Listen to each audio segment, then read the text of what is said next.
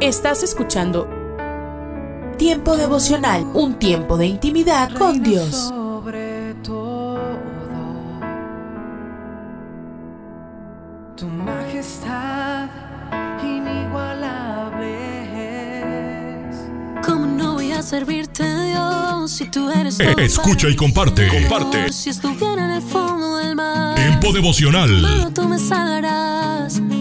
¿Cómo En las plataformas Spotify, Google Podcast, Amazon Music y donde quiera que escuches tus podcasts. Por amor, mi mejor canción.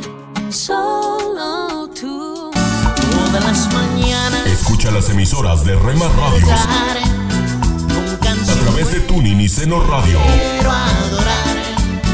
Quiero que y en nuestra página web remarradios.witsai.com diagonal radios. llegue al corazón. Al caer la tarde junto con el sol. Búscanos en Facebook, Facebook, www.facebook.com, diagonal Rema Radios MEX. www.facebook.com, diagonal Rema Radios MEX.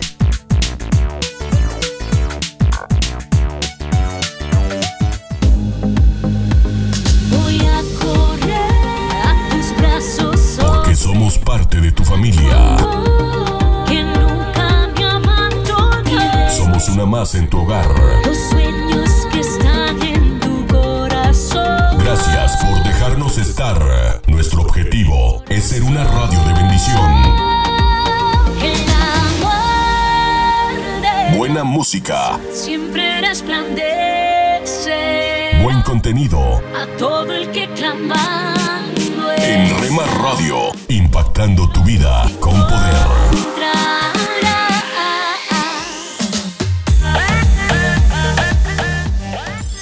Casa de Oración Santa Fe te invita a sus reuniones. Miércoles 8 pm, domingos 8 am y 11 am.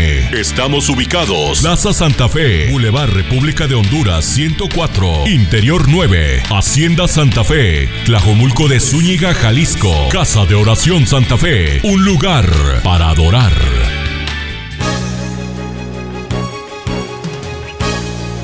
La Biblia en un año. Día 218.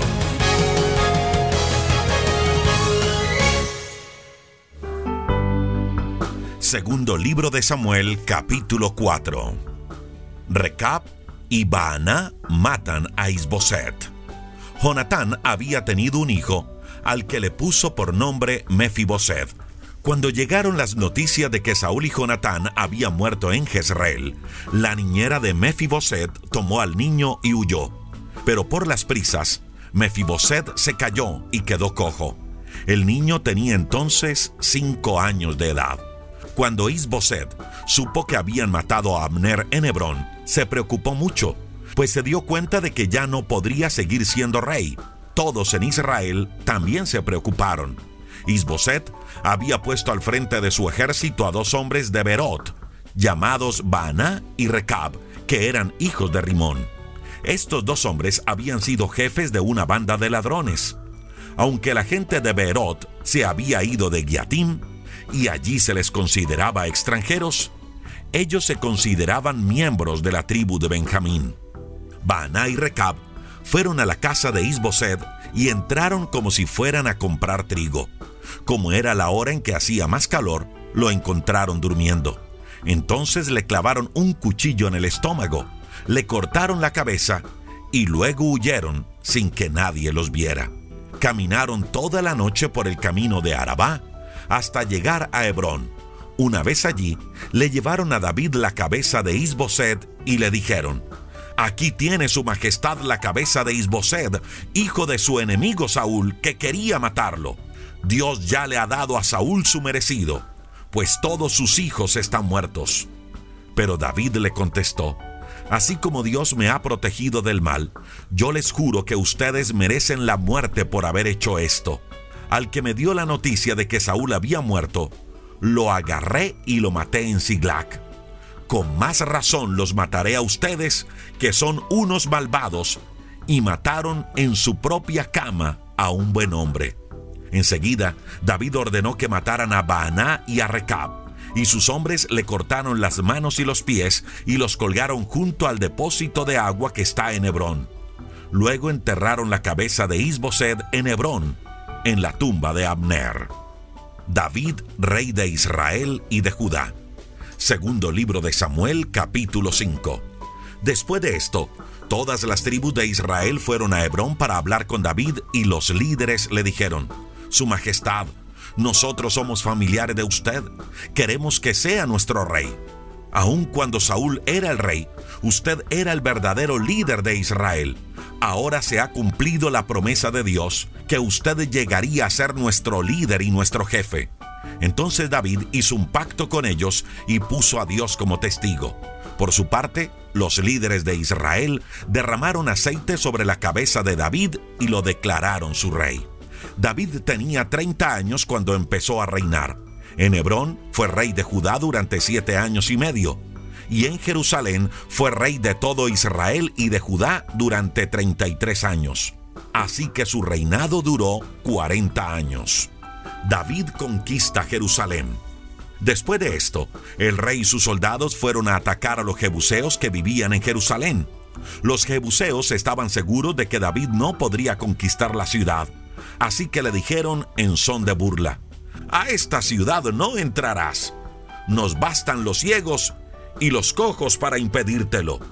Pero David les dijo a sus hombres, Ataquen a los jebuseos, entren por el canal del agua y maten a mis enemigos.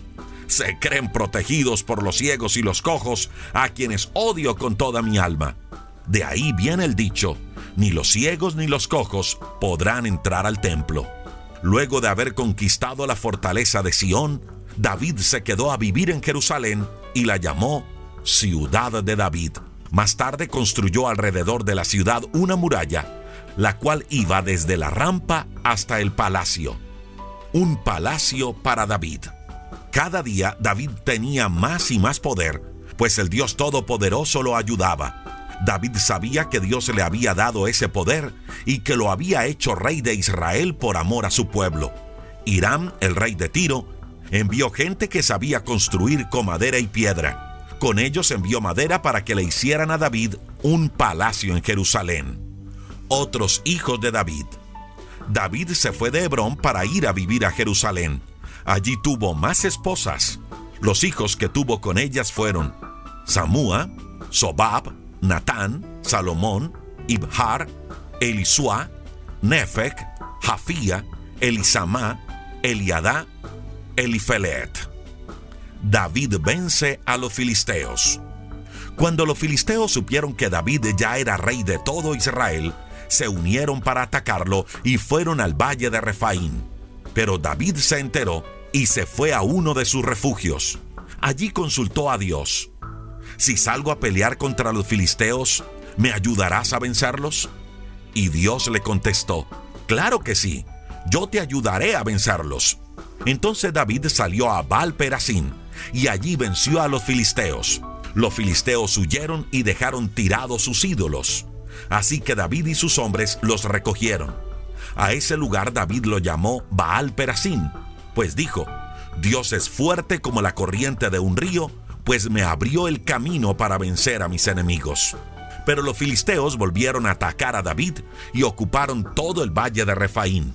David volvió a consultar a Dios y Dios le respondió, No los ataques de frente, rodéalos y atácalos por detrás. Cuando llegues a donde están los árboles de bálsamo, oirás mis pasos en la punta de los árboles. Esa será la señal de que te lances al ataque. Ahí me verás ir delante de ti y destruir al ejército filisteo. Así lo hizo David, y ese día venció a los filisteos desde Geba hasta Geser. El cofre del pacto de Jerusalén. Segundo libro de Samuel capítulo 6. David volvió a reunir a sus mejores hombres, que eran como treinta mil. Salió con ellos de Baalá de Judá para llevarse a Jerusalén el cofre del pacto. Ante ese cofre se ora al Dios Todopoderoso que reina entre los querubines. El cofre del pacto estaba en la casa de un hombre llamado Abinadab. Esa casa estaba en la punta de una colina. Cuando sacaron de allí el cofre, Lo pusieron sobre una carreta nueva que iba guiando Usá y Ayó, hijos de Abinadab. Ayó iba delante del cofre. David y todos los israelitas iban danzando y cantando muy alegres delante de Dios al son de la música de arpas, panderos, platillos, castañuelas y otros instrumentos de madera y de cuerdas. Cuando llegaron a un lugar donde se limpiaba el trigo, se tropezaron los bueyes que jalaban la carreta. Usá sostuvo con su mano el cofre para que no se cayera, pero Dios se enojó mucho contra Usá por haber tocado el cofre y allí mismo le quitó la vida. David se enojó mucho porque Dios le había quitado la vida a Usá partiéndolo en dos. Y por eso llamó a ese lugar Pérez Usá. Pero luego sintió miedo y dijo, ya no me atrevo a cuidar el cofre de Dios. Y David no se atrevió a llevar el cofre de Dios a Jerusalén, así que lo dejó en casa de Obed Edón que vivía en Gad. El cofre de Dios se quedó allí tres meses, y durante ese tiempo Dios bendijo a Obed Edón y a todos sus familiares. David lleva el cofre de Dios a Jerusalén. Alguien fue a decirle a David, como Obed Edón tiene en su casa el cofre del pacto, Dios lo ha bendecido mucho, lo mismo que a sus familiares, y le ha dado más de lo que tenía. Entonces David fue a la casa de Obed-Edom para llevarse el cofre a Jerusalén. Hizo una gran fiesta. Cada vez que los que llevaban el cofre daban seis pasos, David ofrecía a Dios un toro y un ternero. Para agradarle a Dios, David danzaba con mucha alegría, llevaba puesta solo una túnica sacerdotal de lino y así, entre gritos de alegría y toques de trompeta, David y todos los israelitas llevaron el cofre de Dios a Jerusalén. Mical, la hija de Saúl, estaba en la ventana del palacio cuando el cofre de Dios iba entrando a la ciudad. Y se disgustó mucho al ver cómo el rey David saltaba y danzaba para agradar a Dios. El cofre de Dios fue llevado a una carpa que David había preparado. Y allí David le presentó a Dios muchas ofrendas de animales y de vegetales. Luego bendijo al pueblo en nombre de Dios y a cada uno de los presentes les dio un pan de harina, uno de dátiles y otro de pasas. Después de eso, todos se fueron a su casa. También David se fue a su casa y al llegar empezó a bendecir a su familia. Pero Mical le dijo, Hoy has hecho el ridículo no te has portado a la altura de un rey. Con los saltos que dabas, hasta la última de tus sirvientas te vio el trasero. Realmente te has portado como una persona vulgar y sinvergüenza. David le contestó, dancé, lo hice para agradar a Dios. Y recuerda que fue Dios quien rechazó a tu padre y a tu familia. Además, fue Dios mismo quien me eligió como rey de su pueblo. Y si a ti te parece que me rebajo, pues seguiré rebajándome. Pero aún así, esas sirvientas que dices comprenderán por qué lo hago y me honrarán. Y Dios castigó a Mical. Por eso ella nunca tuvo hijos.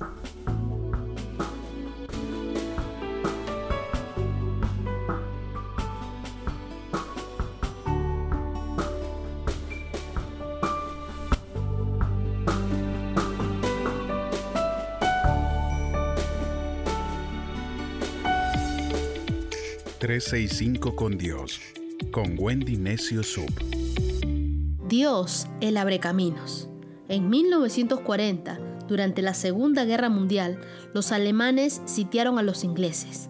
335.000 soldados en un pueblo pesquero de Francia quedaron acorralados los alemanes y pusieron sus tanques para matar a los ingleses. No podían enviar submarinos, no podían enviar aviones, solo esperaban morir pero el primer ministro Churchill convocó un ayuno y ese mismo día Dios abrió el mar. Envió un aguacero tan fuerte que los tanques no pudieron moverse. Los barcos tuvieron que retirarse. Los aviones no podían volar a causa de la tormenta. Y llovió el tiempo exacto para rescatar a los soldados ingleses. Cuando fueron los alemanes a matarlos, ya no estaban. El libro de Apocalipsis en el capítulo 3, verso 8 nos dice, por eso te he abierto una puerta que nadie te podrá cerrar.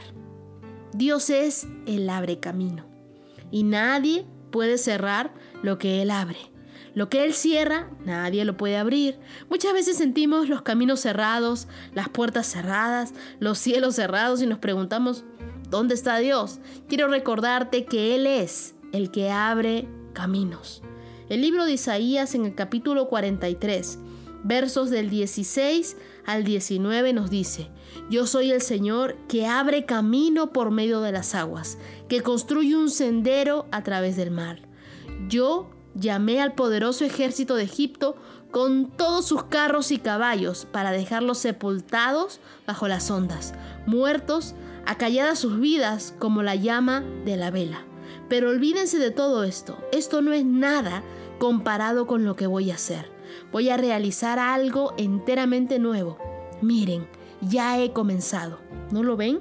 Abriré camino a través del desierto del mundo para que mi pueblo vuelva a su patria y para ellos crearé ríos en el desierto. Dios es capaz de mover las circunstancias a nuestro favor. Por ejemplo, cuando todo marcha mal, podemos orar al Dios que nos abre caminos en medio del desierto.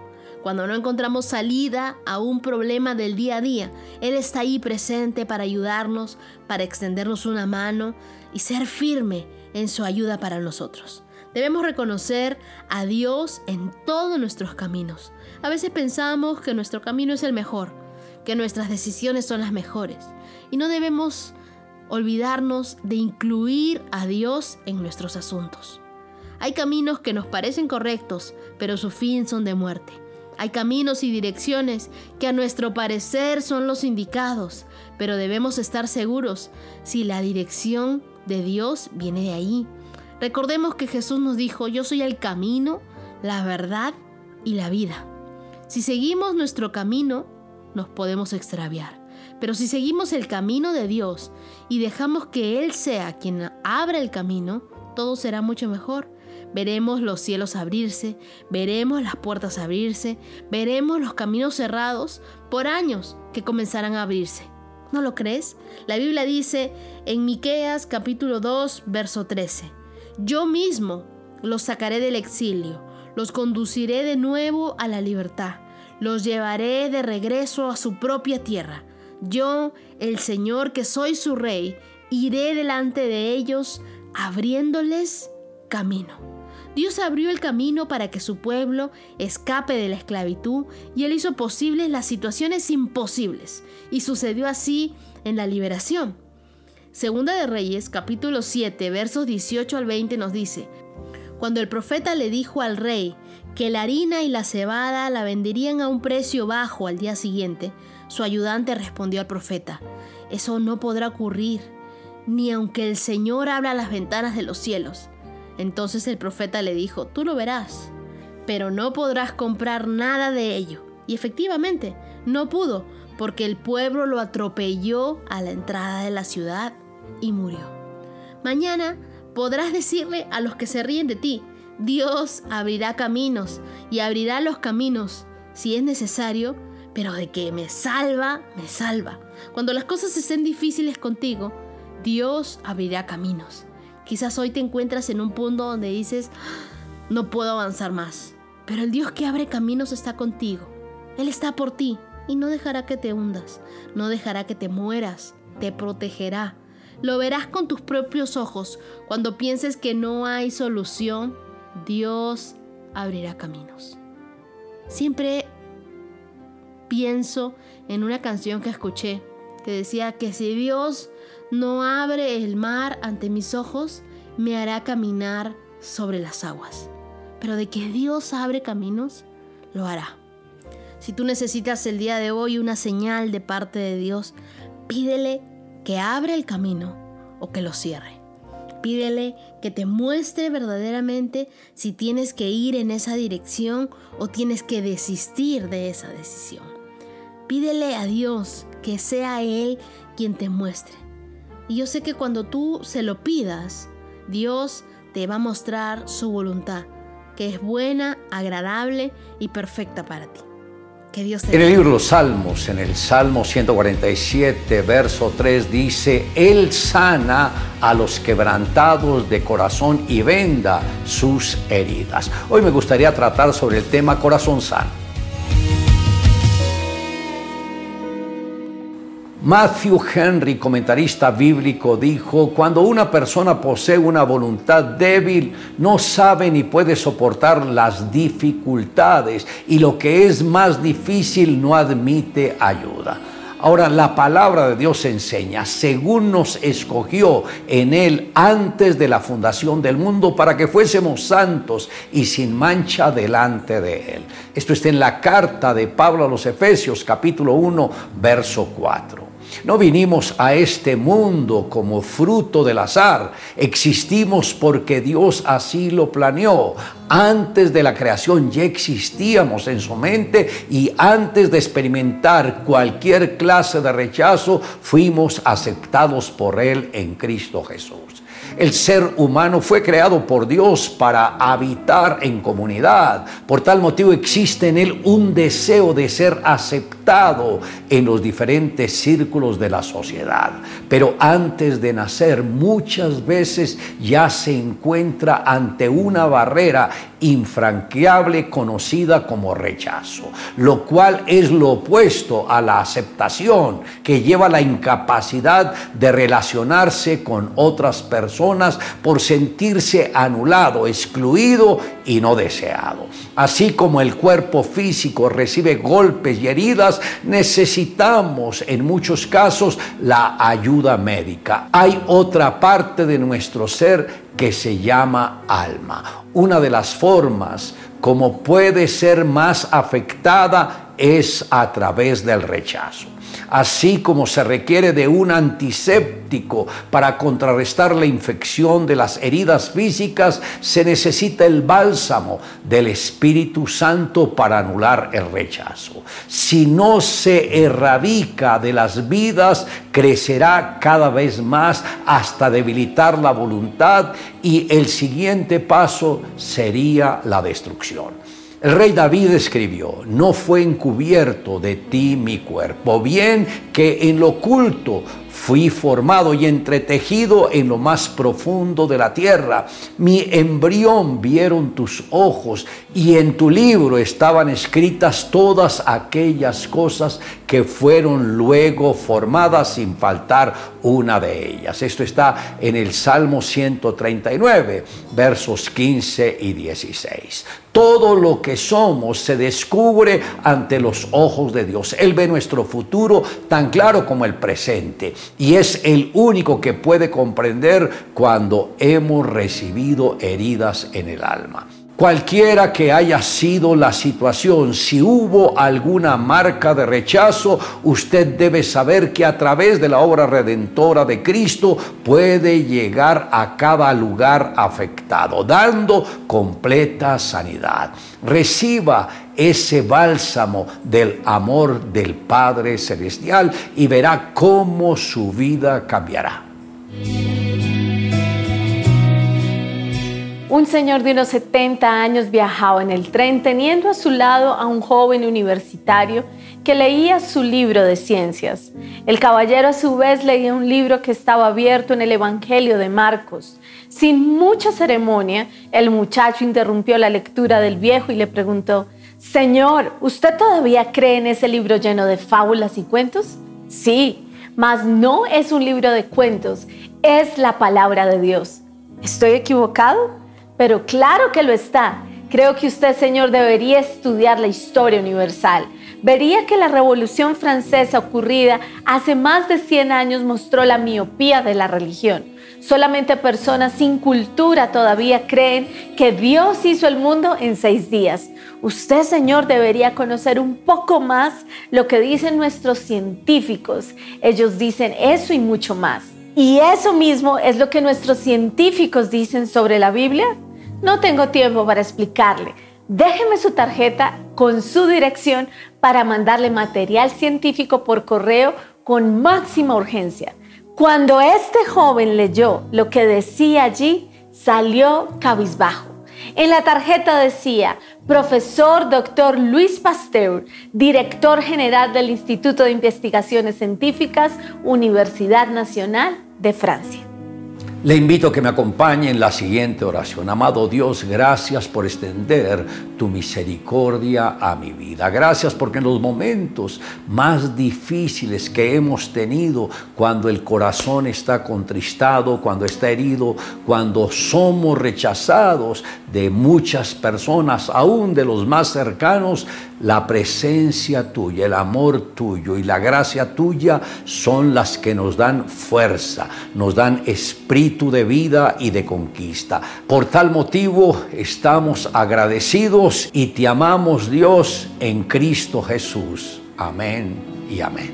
Declare juntamente conmigo, Él sana los quebrantados de corazón y venda sus heridas.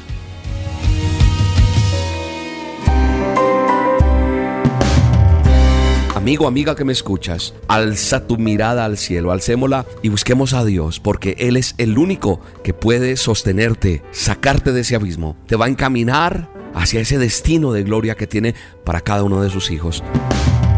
La dosis diaria con William Arana. para que juntos comencemos a vivir. Me pasó y yo creo que también te ha pasado. Encontrarse uno con amigos que hace rato no veía y están en la misma condición o tal vez más hundidos o peor de lo que estaban hace un año, dos años atrás.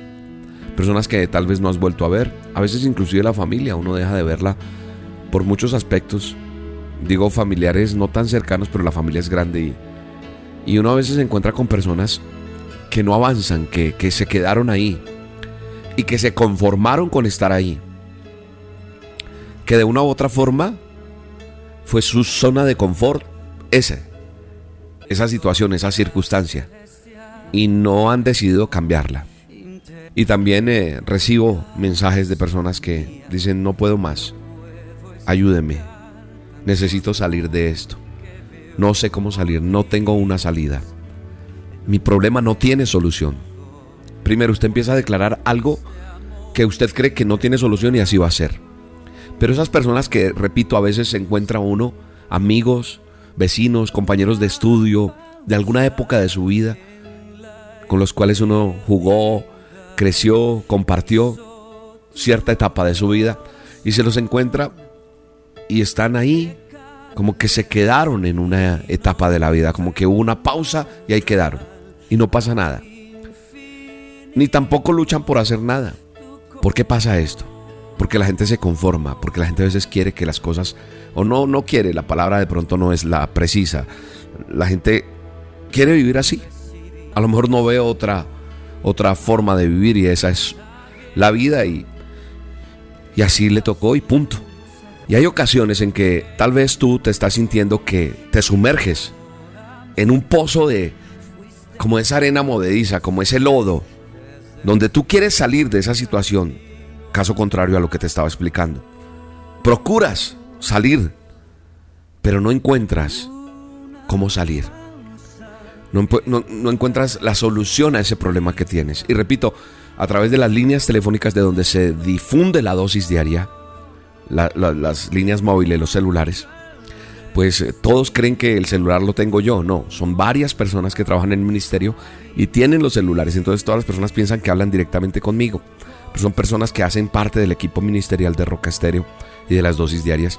Y la gente escribe, por favor necesito que me ayude. Y entonces la gente, como te decía, procura salir de la situación en la que se encuentra, llámese enfermedad, llámese un problema familiar, llámese algo económico, y por más esfuerzos que hacen las personas, no encuentran. Y siempre se encuentran en ese mismo lugar, con el mismo problema, cansados de luchar. Y esos esfuerzos que ha hecho, pues no se ve un fruto de ese esfuerzo por escapar de esa situación. Como que más bien se introduce más en ese pantano de la desesperanza, de, de todas estas cosas. Hoy hay una cita bíblica que Dios ha puesto en mi corazón y quiero compartirla con ustedes. La Biblia declara en el Salmo 40, verso 1 y 2 dice, pacientemente esperé a Jehová, y se inclinó a mí y oyó mi clamor, y me hizo sacar del pozo de la desesperación, del lodo cenagoso, puso mis pies sobre peña y enderezó mis pasos. ¿Sabes una cosa? Su palabra promete que te va a sacar. La promesa incluye inclusive colocarte en un terreno firme. ¿Para qué? Para que a partir de ese momento no vuelvas a ese lodo, no vuelvas a ensuciarte, no vuelvas a ser esclavo, no vuelvas a, ese fango, no, sino para que cada paso y cada esfuerzo que hagas produzca un resultado y comiences a avanzar. Ya no vas a luchar en vano, no. Y a partir de ahora verás los frutos de tu esfuerzo. Vas a trabajar con dedicación. Y sabes una cosa que dice, el, el texto dice que, que enderezará nuestros pasos. Él va a enderezar tus pasos. Él te va a dirigir, te va a conducir, para que no vuelvas a extraviarte, para que no vuelvas al camino equivocado, no, para que solo avances y te conduzcas por esa senda que Él ha preparado de antemano para ti. Así que hoy, amigo, amiga que me escuchas, alza tu mirada al cielo, alcémosla y busquemos a Dios, porque Él es el único que puede sostenerte fuerte de tu mano, con poder, sacarte de ese abismo te va a restituir tu dignidad, te va a encaminar hacia ese destino de gloria que tiene para cada uno de sus hijos. Dios bueno y eterno. Aquí estamos delante de ti. Y desde lo profundo de nuestro corazón, te clamamos y te pedimos, dile Señor, dile, dile, Señor Todopoderoso, saca mi vida del pozo de la desesperación. Saca mi vida de este problema. Llama el problema, de, di el nombre. Si es la droga, menciónalo. Si es el alcohol, menciónalo. Si es la infidelidad, dilo.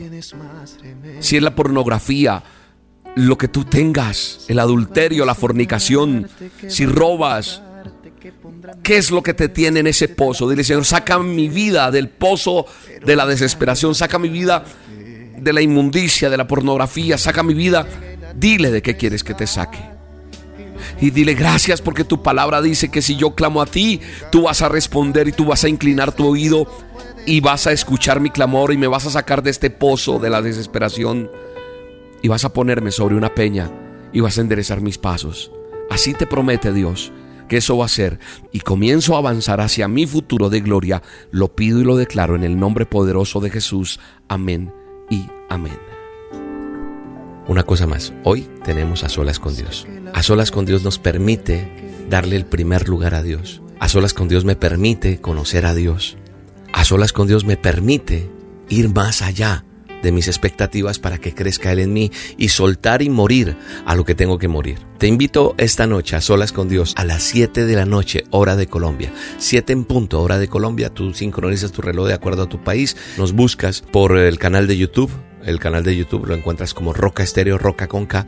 Tú al encontrar el canal de Roca Estéreo le vas a dar clic en suscribir y en la campanita para que te avise, te dé la alerta cuando arranque el programa. Te espero esta noche, 7 de la noche, a solas con Dios. Te bendigo en el nombre poderoso de Cristo Jesús.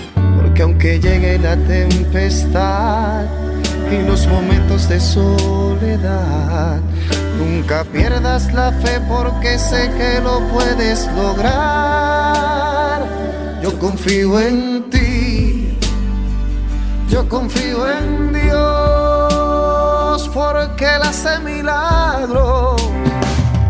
La dosis diaria con William Arana, tu alimento para el alma. Vívela y compártela. Somos Roca Estéreo.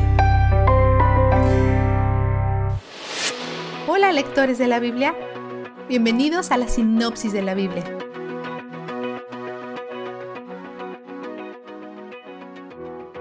Sofonías es el tataranieto del rey de Judá, Ezequías. Inicia con una profecía de destrucción. Advierte a Judá acerca del juicio venidero de Dios en casi la misma forma como lo hizo Isaías. Muchos eruditos creen que este libro no solamente aplica al futuro inmediato de Jerusalén, en los días del rey Josías, pero también a los últimos tiempos. Expone la forma en la que han mezclado la adoración a Yahvé, con la adoración a dioses ajenos. Cada vez que sienten que Dios no está ahí para ellos, no lo buscan ni oran por nada, pero en cambio buscan ayuda de los ídolos. Ezequías dice que el juicio de Dios va a venir, va a castigar no solamente a los que son descaradamente malvados e idólatras, sino que va a castigar también a los que son complacientes, los que son inatentos e inactivos. Es interesante que su pasividad parece surgir de la creencia que Dios es pasivo, que no hará nada en relación a sus acciones. Entonces viven vidas tibias. Pero Dios sí interactúa con el hombre y dice que va a juzgar ese tipo de complacencia. Para las pocas cosas en las que sí ponen esfuerzo, construir casas y plantar viñas, trabajarán en vano. No llegarán a vivir en las casas ni beberán el vino. No importa cuán altas sean sus murallas o cuán profundos sus bolsillos, no podrán oponerse a Dios ni a su ira. Aún así, el capítulo 2 provee una solución potencial que es el arrepentimiento. Busquen al Señor todos los humildes de la tierra, los que han puesto en práctica sus normas. Busquen la justicia, busquen la humildad. Tal vez encontrarán refugio en el día de la ira del Señor. Verso 3. Sofonías empieza advirtiendo a todas las naciones alrededor de Judá, porque tampoco siguen a Yahvé y sus pecados serán juzgados también. En medio de toda esta destrucción y juicio, ofrece un lindo recordatorio que dice haber un remanente de su pueblo cuando esté dicho y hecho. La gente rebelde de Jerusalén es orgullosa, terca, desleal y autónoma. No se les puede enseñar. Sin embargo, Dios continúa ahí y sigue actuando justamente. Les da oportunidad una y otra vez para aprender su lección, pero ellos se rehusan. Así que Él promete juicio que consumirá toda la tierra. Sofonías termina el libro con el mismo par de profecías que vemos en la mayoría de los libros proféticos. Primero, Dios salvará gente de entre todas las naciones. En 3.9 dice, purificaré los labios de los pueblos. ¿Recuerdas la torre de Babel, donde Dios dividió las lenguas o idiomas de la gente? Va a reunir todos esos lenguajes un día, y toda esa gente de todas esas naciones servirán junto a Dios en paz. A pesar de todos los pecados de su pueblo, Dios dice que no habrá deshonra para ellos. No saben esto todavía, pero Él tiene un plan para pagar por sus pecados de una vez por todas. Segundo, Dios ha preservado y restaurará un remanente de entre Israel también. Israel ha pasado por mucho y él dice, el Señor, Rey de Israel, está en medio de ti, nunca más temerás mal alguno. Dios ama desvanecer los miedos de su pueblo y lo hace solo por medio de su presencia con ellos. Se regocija con ellos con cánticos y los calma con su amor. Cambia vergüenza en alabanza y renombre. Vistazo de Dios. En 2, 7 al 12, Dios promete la destrucción de las naciones enemigas. Le dijo a los israelitas que hicieran cuando llegaron a la tierra prometida, pero no obedecieron. Así que ahora está diciendo que va a hacer por ellos lo que no pudieron o no quisieron hacer por ellos mismos, justo como siempre lo hace. En medio de eso, Sofonías se refiere al remanente de Judá y dice, el Señor su Dios vendrá en su ayuda para restaurarlos. Todo lo que han hecho es pecar y rebelarse, y Dios dice que algún día regresarán a construir sus casas en la tierra, que ha sido desalojada por sus enemigos a través de esta destrucción. Dios está eliminando al malvado que ha oprimido a su gente, y se ha burlado de su nombre para que pueda hacer una casa tranquila para su pueblo.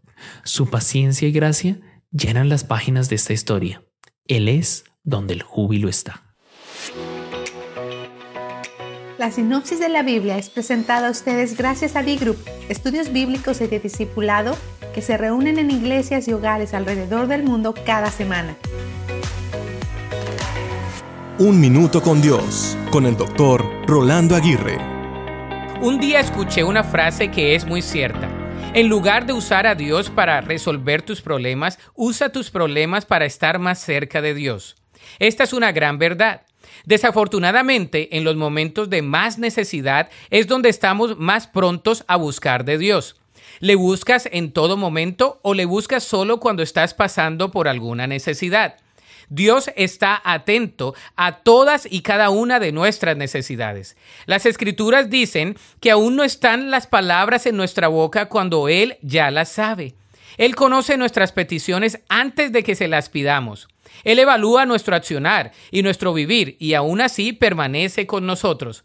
No hay nada oculto delante de Él. Su amor es inagotable, su presencia es real, su poder es muy grande, su misericordia se renueva cada mañana y su gracia es infinita. Entonces, ¿vienes a Él solo para que te resuelva los problemas o para conocerle cada día más? Jesús te está esperando. La Biblia dice en Hebreos 4:15, nuestro sumo sacerdote comprende nuestras debilidades porque enfrentó todas y cada una de las pruebas que enfrentamos nosotros, sin embargo, Él nunca pecó. Para escuchar episodios anteriores, visita unminutocondios.org. Solo una voz inspira tu vida, inspira tu vida. Una voz de los cielos, con el pastor Juan Carlos Mayorga. Bienvenidos.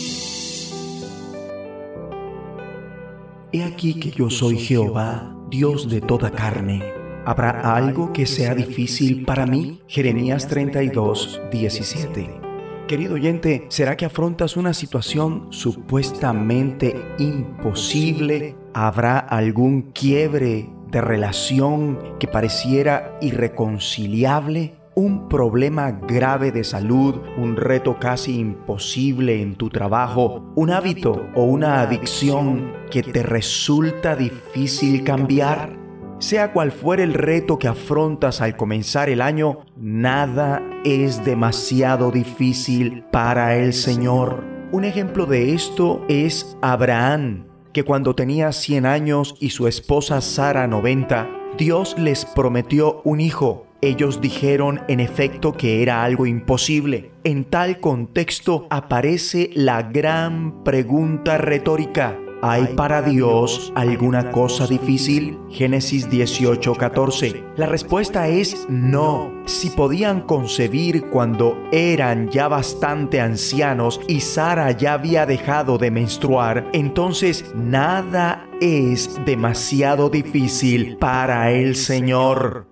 Ahora bien, cuando Dios le dice a Abraham que tendría un hijo, no lo hizo solamente en una ocasión, lo confirmó una y otra vez. Amigo y amiga, usted lo puede confirmar en Génesis 15, 4, 17, 16, 18, 10 entonces puedes esperar que Dios te hable sobre los colosales asuntos en tu vida y lo confirme luego en muchas oportunidades. Dios promete a Abraham en su momento, dentro de un año volveré a verte y para entonces tu esposa Sara tendrá un hijo. Sara se ríe pensando, después que he envejecido tendré deleite siendo también mi Señor ya viejo. En otras palabras, ¿acaso voy a tener este placer ahora que ya estoy consumida y mi esposo es tan viejo? Eso sería muy bonito, pero mi esposo y yo estamos muy viejos para tener un hijo. Cuando tienes a Dios,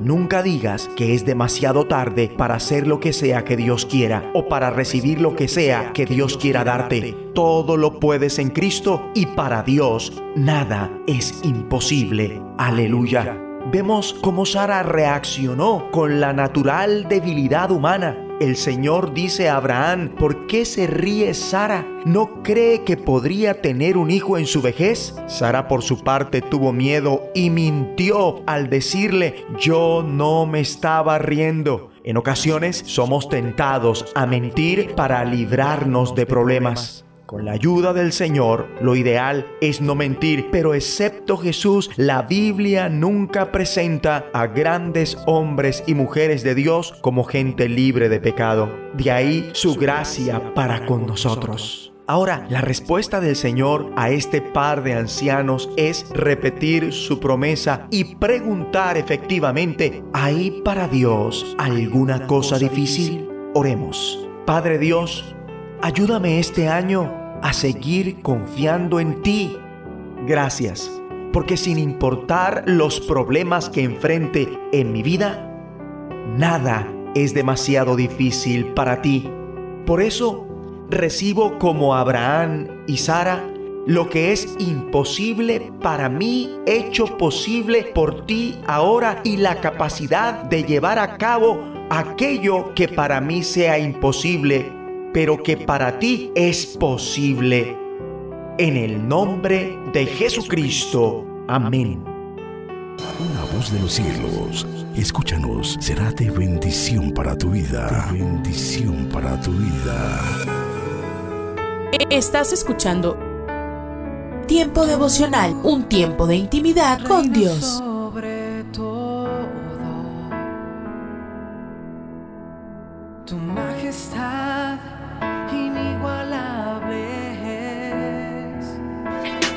Presencia que cambió mi corazón.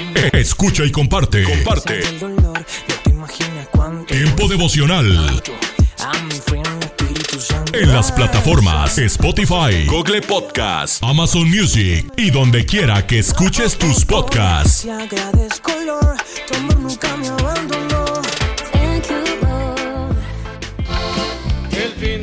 Escucha las emisoras de Rema Radios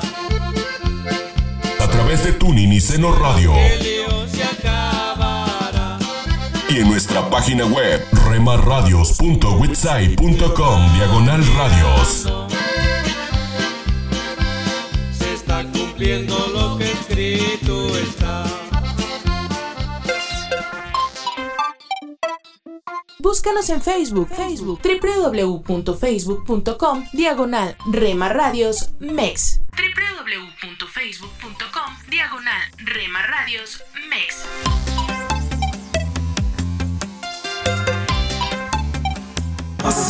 Ahora no tengo miedo de Porque somos parte de tu familia. porque aprendí Somos una más en tu hogar. y puedo confiar que mi vida Gracias por dejarnos estar. Nuestro objetivo es ser una radio de bendición. un destino nuevo Buena música, preparado para mí. buen contenido. Yo En Rema Radio, impactando tu vida con poder. Yo sé, Él nunca me dejó, yo sé. Casa de Oración Santa Fe te invita a sus reuniones. Miércoles 8 pm, domingos 8 am y 11 am. Estamos ubicados. Plaza Santa Fe, Boulevard República de Honduras 104, Interior 9, Hacienda Santa Fe, Tlajomulco de Zúñiga, Jalisco. Casa de Oración Santa Fe, un lugar para adorar.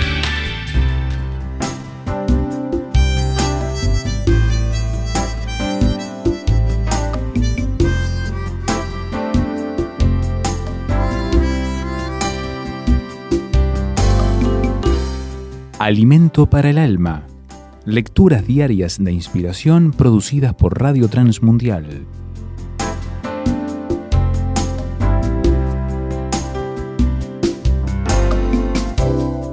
Fieles en lo poco. En nuestra oficina de evangelización, Decisión, tenemos el área de Operación Niño de la Navidad, un ministerio que recoge miles de cajitas cada año con regalos, material higiénico y escolar para regalar a los niños desfavorecidos en países necesitados. En esta tarea tenemos más de mil voluntarios que hacen posible que esta labor funcione y cumpla su objetivo. Entre todos los voluntarios tengo un compañero, Álvaro Castellanos, que ha sido jefe de contabilidad en una importante compañía de electricidad en el ámbito nacional. Él es un hombre serio, comunicativo, con un corazón entregado para servir al Señor y un ejemplo a imitar. Álvaro me ayuda junto con su esposa Ana en la administración durante la campaña de las cajitas en diciembre de cada año, llevando esta área con entrega como para el Señor. De igual forma, los más de mil voluntarios hacen cada uno de ellos su poco en esta importante cadena de preparación y transporte de las cajitas para hacer de bendición en el nombre de Jesús a miles de niños y sus familias. Es una gran lección para todos, sirviendo al Señor con lo que tenemos y somos, sabiendo que Él quiere ese poco entregado de corazón. Hay una frase conocida que expresa nuestra parte en lo poco. No podemos hacer todo para todos, pero sí algo para alguien. Y ahí estamos cada uno haciendo ese algo a favor de otros, con la seguridad de que Dios lo multiplicará. Dios nos llama a ser fieles en lo poco. Meditación escrita por José Luis Briones, España.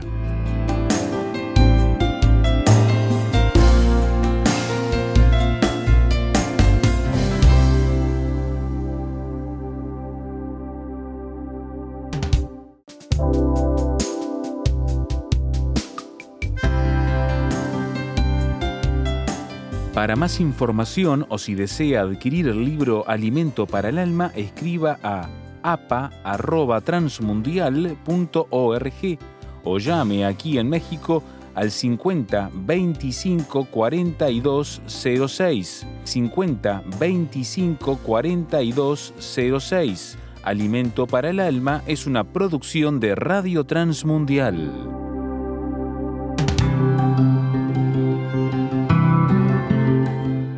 Somos mujeres de esperanza. Unidas elevamos nuestras voces al Señor, orando por nuestro mundo.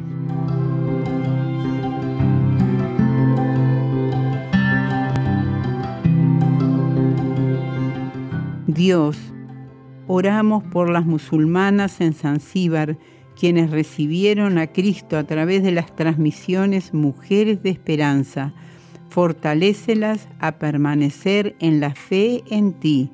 Te lo rogamos en el nombre de Jesús. Amén.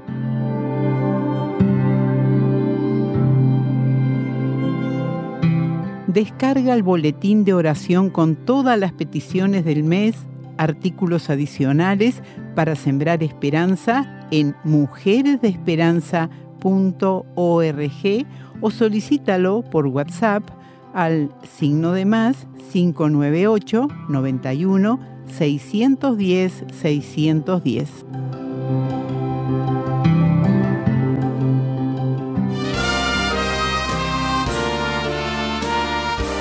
Presentamos La Buena Semilla, una reflexión para cada día del año. La buena semilla para hoy se encuentra en Romanos 2.4. O menosprecias las riquezas de su benignidad, paciencia y longanimidad, ignorando que su benignidad te guía al arrepentimiento. Y en Job 22.21. Vuelve ahora en amistad con él y tendrás paz, y por ello te vendrá bien. La reflexión de hoy se titula ¿Qué nos revela la Biblia? Quizá usted nunca ha abierto una Biblia. ¿Cree que este libro no le concierne? Queremos presentarle un resumen muy breve de su contenido.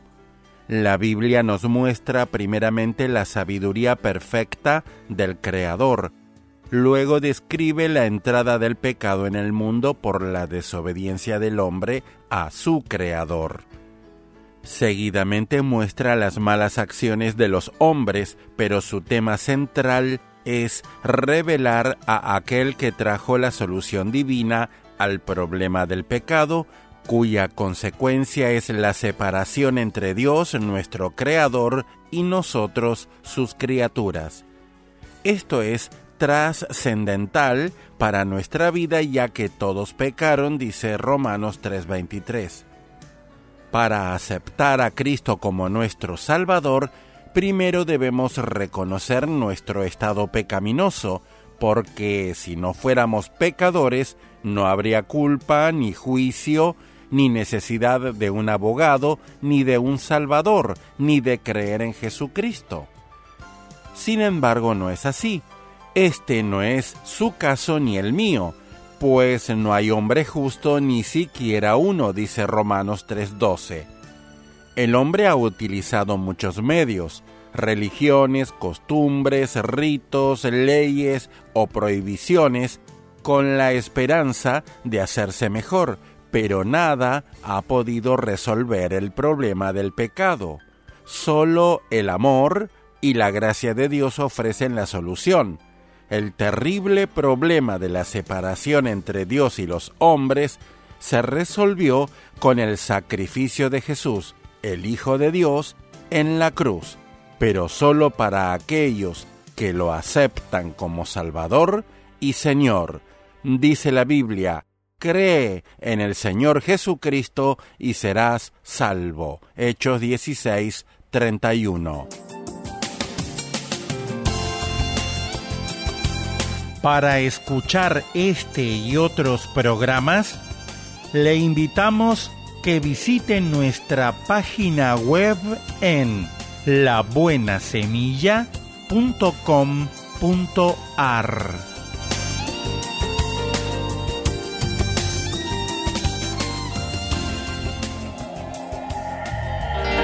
Esto es la palabra para ti hoy.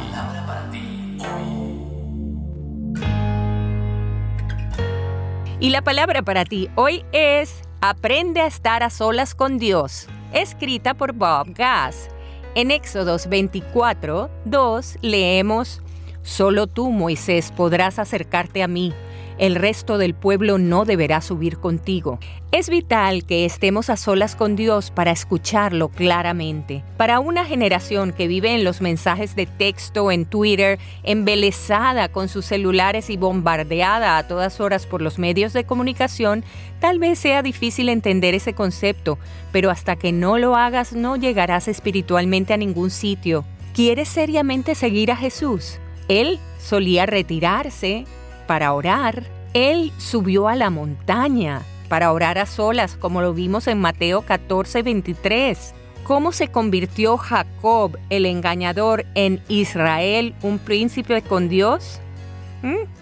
La Biblia dice que Jacob se quedó solo un hombre que luchó con él hasta que amaneció. Génesis 32, 24. Las victorias espirituales más importantes llegan de batallas que Dios te llama a pelear cuando estás a solas con Él. Dios bosqueja y clarifica sus planes para tu vida cuando no hay nadie cerca, y hace esto porque quiere que te dejes influenciar más por Él que por ellos. Cuando Dios te está preparando para una tarea especial, será esencial que pases tiempo lejos de la compañía de otros. En Éxodo, Dios dijo, Solo tú, Moisés, podrás acercarte a mí, el resto del pueblo no deberá subir contigo. Después que Elías pasó la noche solo en una cueva y Dios le ordenó, sal y preséntate ante mí en la montaña porque estoy a punto de pasar por allí. Eso es en Primera de Reyes 19:11. Daniel quedó allí solo para contemplar tan sorprendente visión.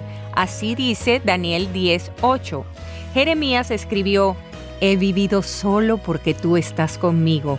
Jeremías 15, 17.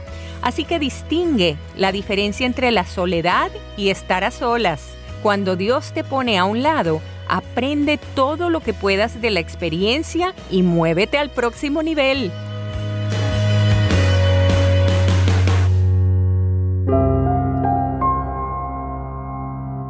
¿Cómo te ha fortalecido Dios después de una desilusión difícil? ¿Cómo te da esto ánimo para las luchas que enfrentas hoy?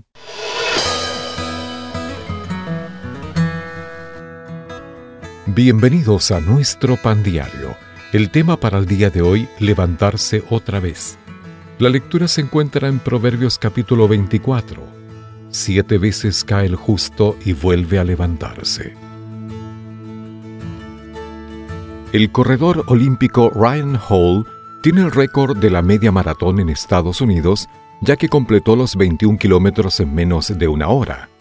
Aunque Hall ha celebrado victorias que establecen récords, también conoce la desilusión de no poder terminar una carrera.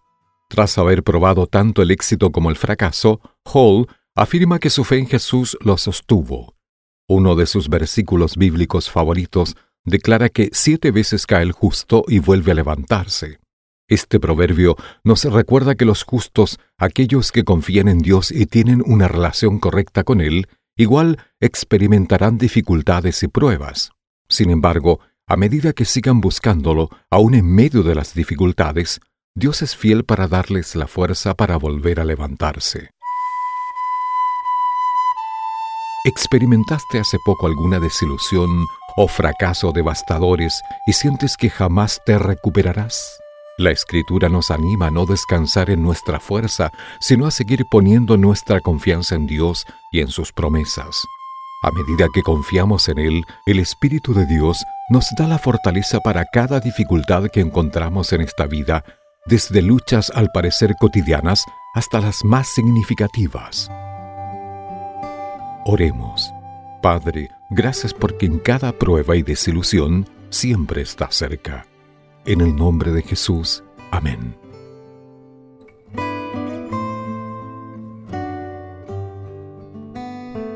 Para tener acceso a más información y otros recursos espirituales, visítenos en www.nuestropandiario.org.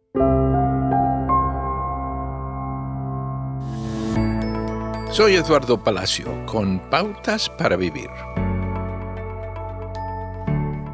¿Ha notado que durante la crisis las relaciones se vuelven más tensas?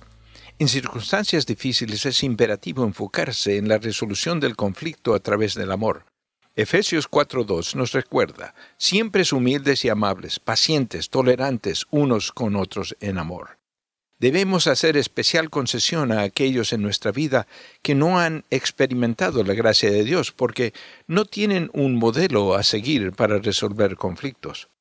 Muchos cristianos no entienden completamente lo que significa otorgar gracia. Solo a través de una actitud de gracia continua podemos experimentar la alegría y la libertad de liberar a otros de expectativas poco realistas. Cuando fallamos en mostrar gracia, salimos del ámbito del reino de Dios y perdemos nuestra esperanza y seguridad. La Biblia dice, pero a cada uno de nosotros se nos ha dado la gracia en la medida que en Cristo ha repartido los dones. Si es un seguidor de Jesús, esto significa que tiene los medios y el poder del Espíritu Santo dentro de usted para resolver conflictos con los demás. Estamos llamados a dar la misma gracia que hemos recibido. Está en un conflicto acalorado que es un poco más candente debido a las circunstancias exasperantes del día. Dé un paso atrás y diga una oración para que Dios extienda su gracia a través de usted. Acaba de escuchar a Eduardo Palacio con Pautas para Vivir, un ministerio de Guidelines International. Permita que esta estación de radio sepa cómo el programa le ha ayudado. Acompáñenos en la próxima emisión de Pautas para Vivir. Gracias por su sintonía.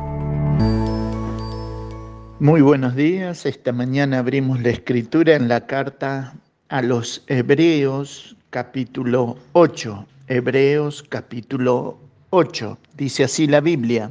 Ahora bien, el punto principal de lo que venimos diciendo es que tenemos tal sumo sacerdote, el cual se sentó a la diestra del trono de la majestad en los, en los cielos, ministro del santuario y de aquel verdadero tabernáculo que levantó el Señor y no el hombre.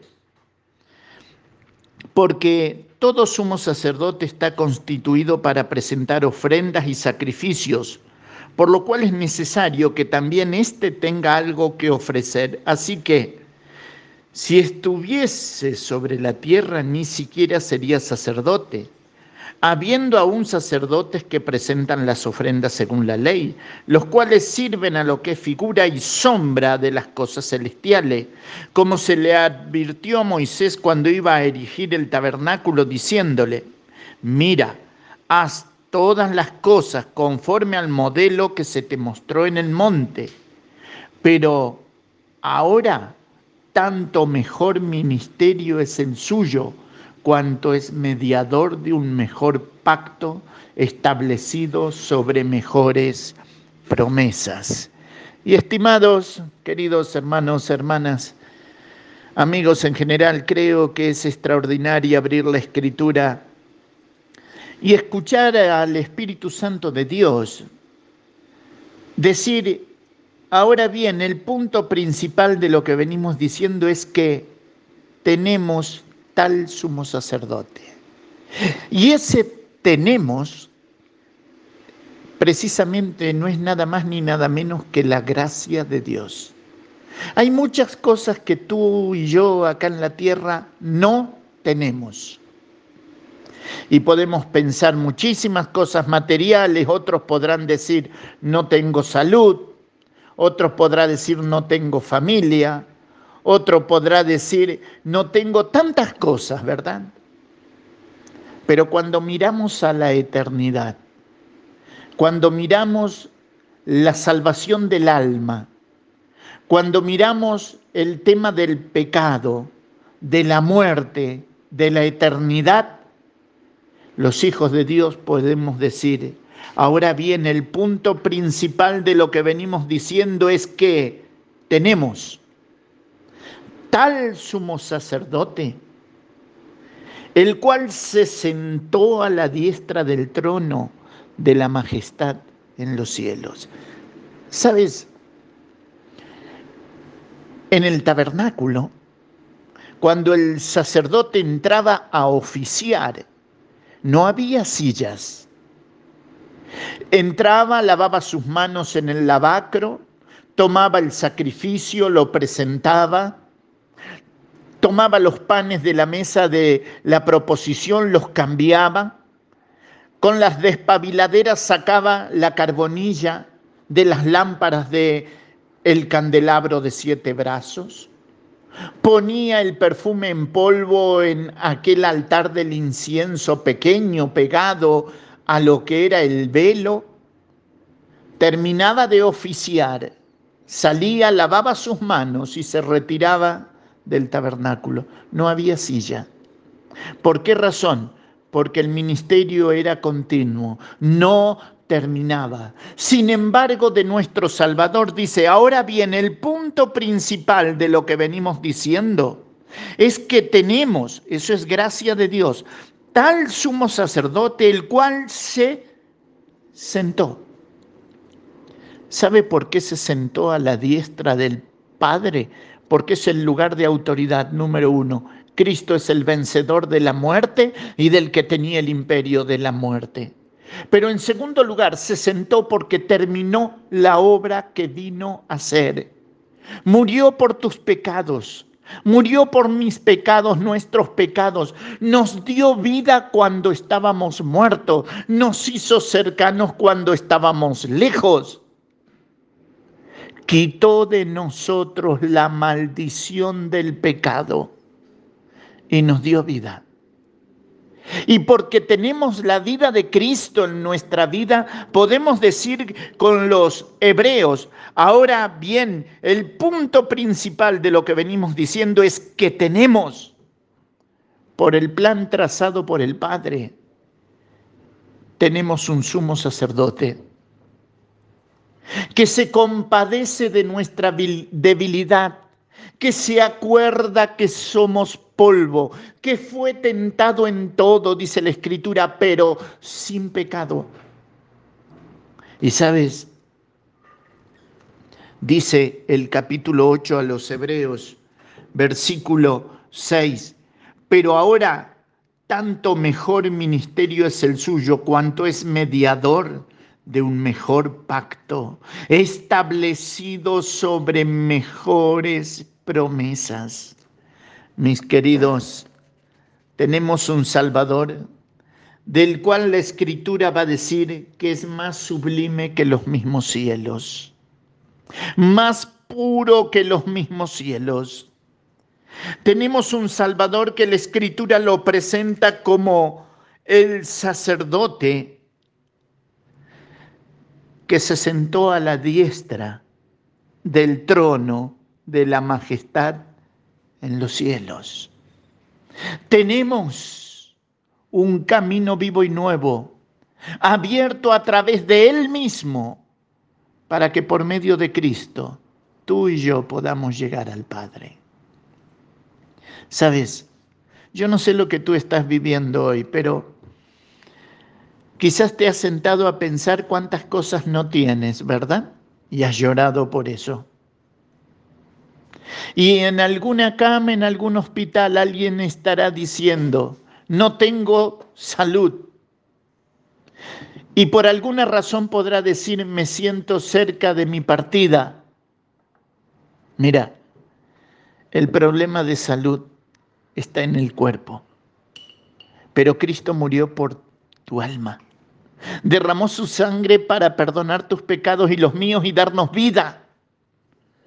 Y cuando llegue la hora de partir a la eternidad, si Cristo es tu Salvador, solamente será que te tome de la mano derecha que te guíe según su consejo y luego nos recibirás en gloria.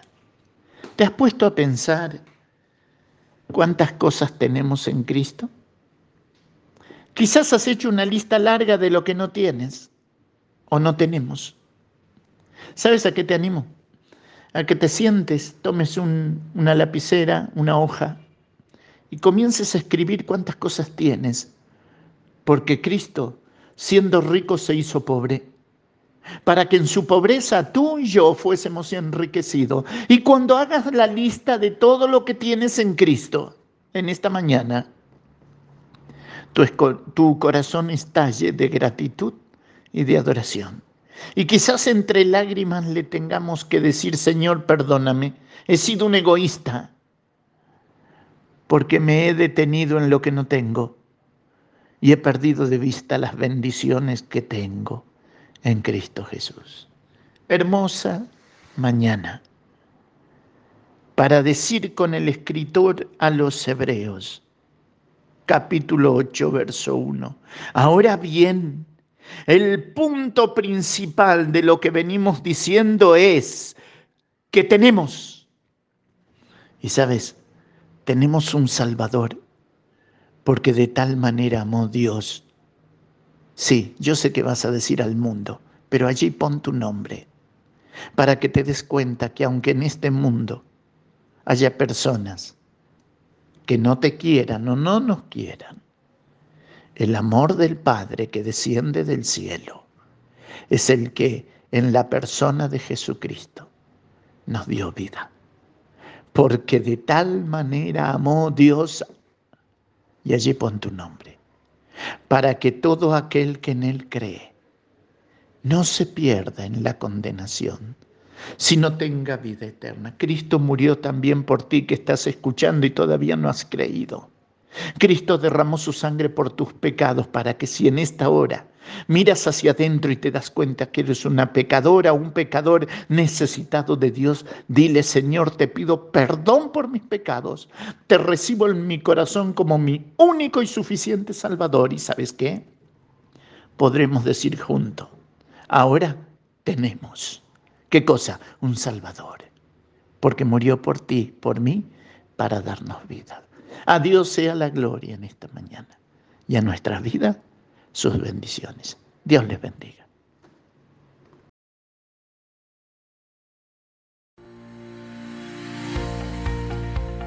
Devocional con el pastor Constantino Varas de Valdés.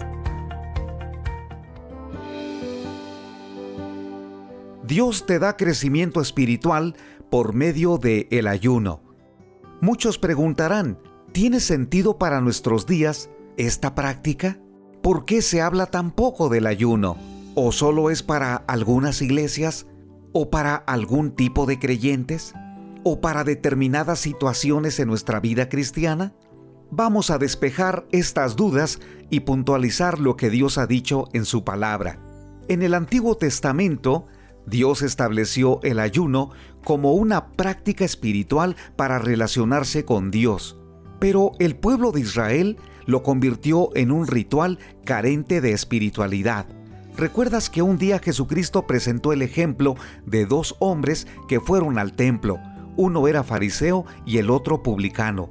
El fariseo declaró que ayunaba dos veces a la semana, es decir, esa práctica de el ayuno lo usaba para impresionar a Dios, intentando ganar su favor y presumir a los demás de espiritualidad.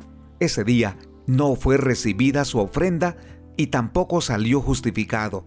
Sin embargo, el publicano, con arrepentimiento y una actitud sencilla de adoración, fue perdonado y salió justificado. Con esto queda algo muy claro. El ayuno es un acto de adoración y siempre va acompañado de la oración, la alabanza, la obediencia y mayormente es discreto. Jesucristo recomendó que cuando ayunemos no tenemos que demostrar el rostro agotado, desvelado o desgastado. Para Jesucristo, el ayuno iba acompañado de la oración. Por eso Él buscó la comunión íntima con su Padre para depender de Él y hacer su voluntad. El Espíritu de Dios lo guió al desierto por 40 días y 40 noches. Con ello demostró a su generación y a la nuestra que con el ayuno y la oración buscamos la intimidad personal con Dios para derribar fortalezas del diablo. ¿Recuerdas cuando la iglesia cristiana en Antioquía se reunió para orar y ayunar? Necesitaban entender la voluntad de Dios para saber a quién enviarían en el primer viaje misionero. Y el Señor les mostró su voluntad. Hechos capítulo 13 versículo 3 declara, Entonces, habiendo ayunado y orado, les impusieron las manos y los despidieron. Qué bendición emprender un proyecto misionero sobre la base de la oración y el ayuno. Permíteme destacar algo. El ayuno no es penitencia ni castigo, tampoco es dieta para bajar de peso, mucho menos es una puerta automática para llegar a Dios, no es señal de espiritualidad suprema y no es una obligación ni un mandamiento. Entonces, ¿qué es el ayuno? Es un acto personal de adoración a Dios para entender sus propósitos respecto a nuestra vida, nuestra familia, nuestra iglesia y los ministerios que deseamos emprender. El ayuno siempre va acompañado de la oración, la palabra de Dios, la alabanza y la obediencia. Lo más importante de el ayuno es la disposición que tenemos para adorar a Dios.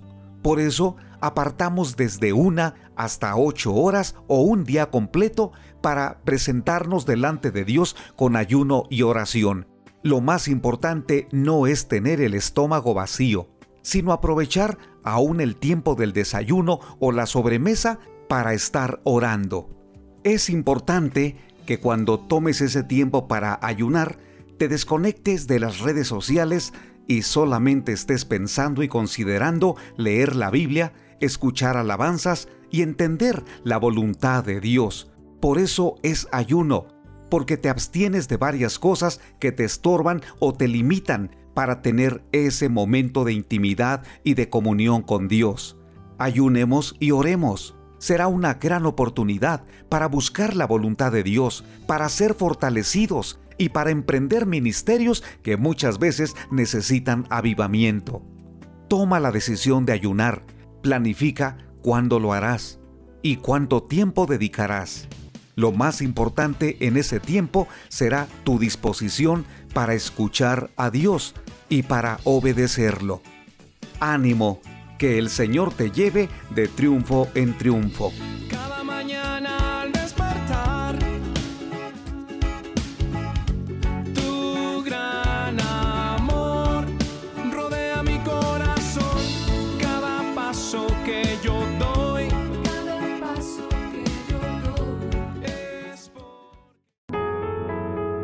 Estás escuchando Tiempo devocional, un tiempo de intimidad con Dios. Sobre todo, tu majestad inigualable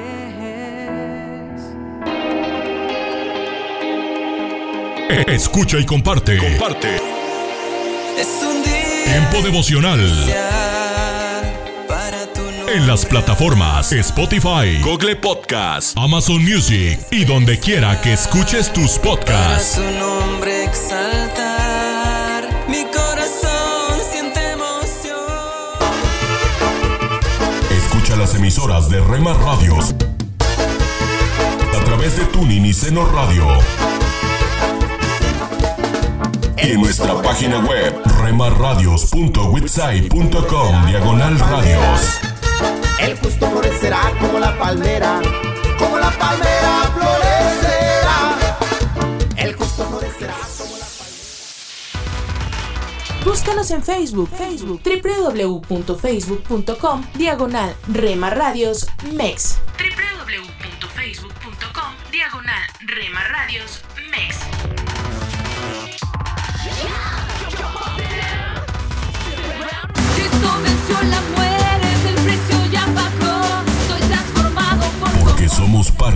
familia. A Cristo anunciaré, su amor proclamaré. Somos una más en tu hogar. Cristo por ti, por hoy cantaré. Gracias por dejarnos estar. Nuestro objetivo es ser una radio de bendición. Buena música. Buen contenido.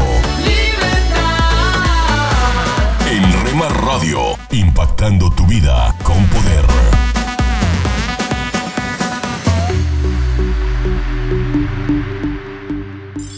Casa de Oración Santa Fe te invita a sus reuniones. Miércoles 8 pm, domingos 8 am y 11 am. Estamos ubicados. Plaza Santa Fe, Boulevard República de Honduras 104, Interior 9, Hacienda Santa Fe, Tlajomulco de Zúñiga, Jalisco. Casa de Oración Santa Fe, un lugar para adorar.